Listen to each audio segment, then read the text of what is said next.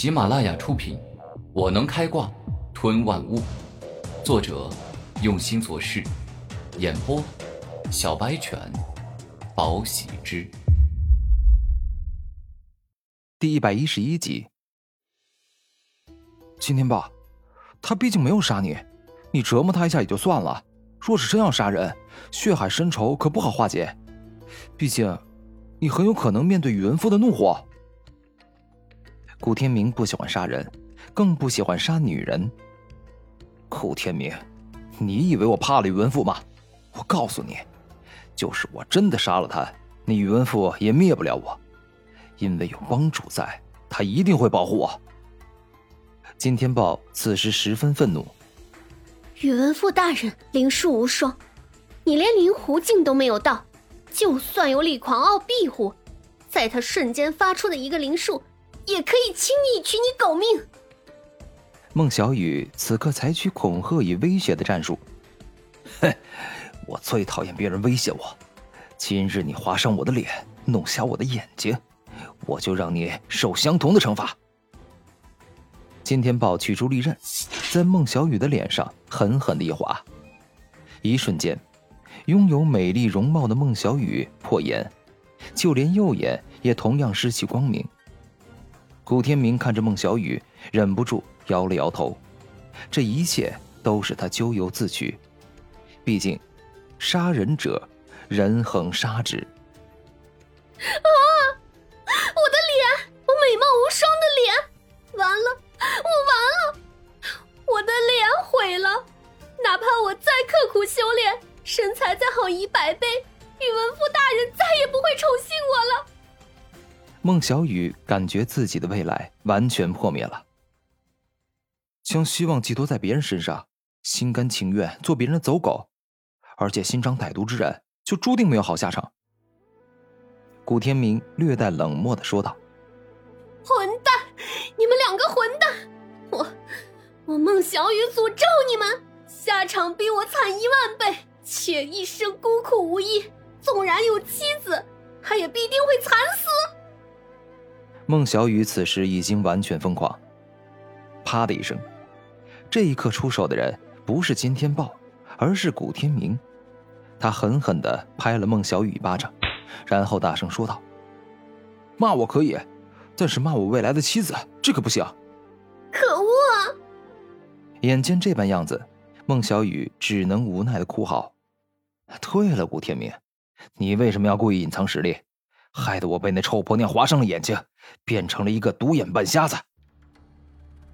猛然，金天豹也跟古天明秋后算账。这事儿，这事儿你怎么能怪我呢？我若不是假装隐藏实力，让对方大意，那我怎么可能轻易打败他？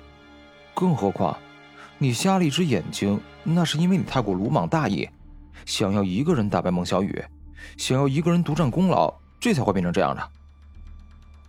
经过这段时间的相处，古天明已经完全明白，金天豹与金天烈都是自私自利的小人。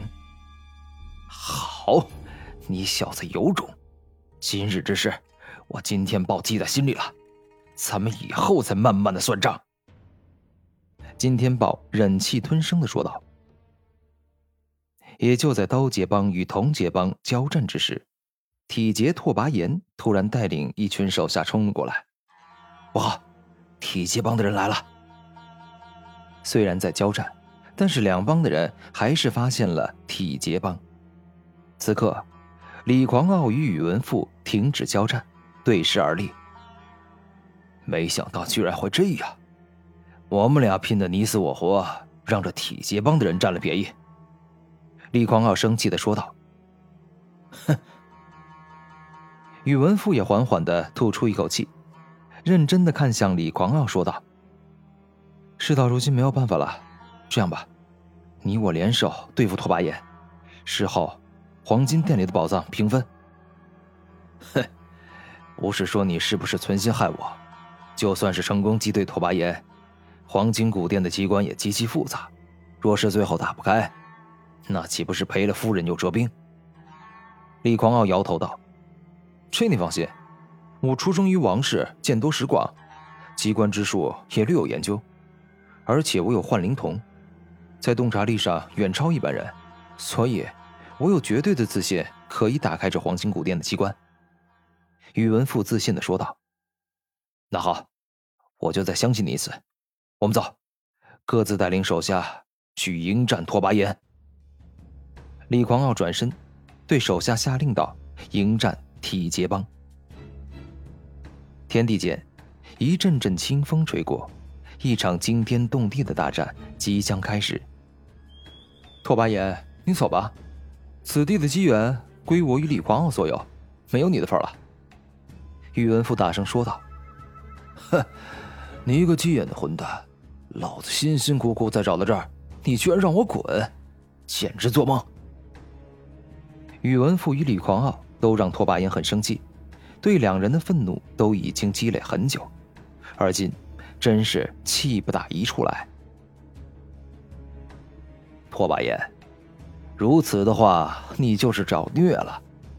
你要知道，四姐中，你虽然号称力气与防御力最强，但是我号称攻击力最强，宇文富呢，则号称全能武者。你就算防御力再强，也绝技抵挡不住我们两个的攻击。”李狂傲自信的说道。“你们，你们已经彻底惹怒我了。学院里每个人都知道我拓跋炎是四大奇杰之一，但从不知道我发起怒来，战斗力堪比三大妖孽。”山岭巨人武魂发动，仅仅是一瞬间，整片大地震动。无尽的大地之力，犹如滔滔不绝的灵力，径直注入了拓跋炎的身体里。最终，一尊恢宏雄伟、犹如大山般的山岭巨人出现。他俯视着李狂傲与宇文富，宛若俯视着两个蝼蚁。好家伙，这体劫拓跋炎这家伙先天占了地势。以往在学院战斗都是在擂台之上，他无法动用大地之力。而现在处于地面上，他的山岭巨人武魂将爆发出前所未有的可怕力量。宇文富不快不慢、不骄不躁的说道：“是啊，确实爆发出了前所未有的可怕力量。若是放在平时，拓跋炎借用了如此强大的地之力，就连我这个号称攻击最强的刀姐，说不定也会退让他三分。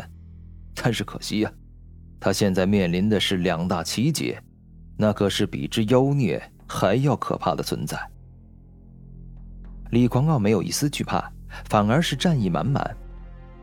那好，既然如此，你们就试试，我这个山岭巨人到底打不打得过你们两个蝼蚁般的存在？拓跋炎开始操纵山岭巨人，顿时间，山岭巨人紧握双手，顿时。两记房屋般巨大的拳头径直地冲向了李狂傲与宇文富。毫无疑问，这种大战必将载入灵武学院的史册。原本奇杰般的天才之王，就是近百年也是难得一见。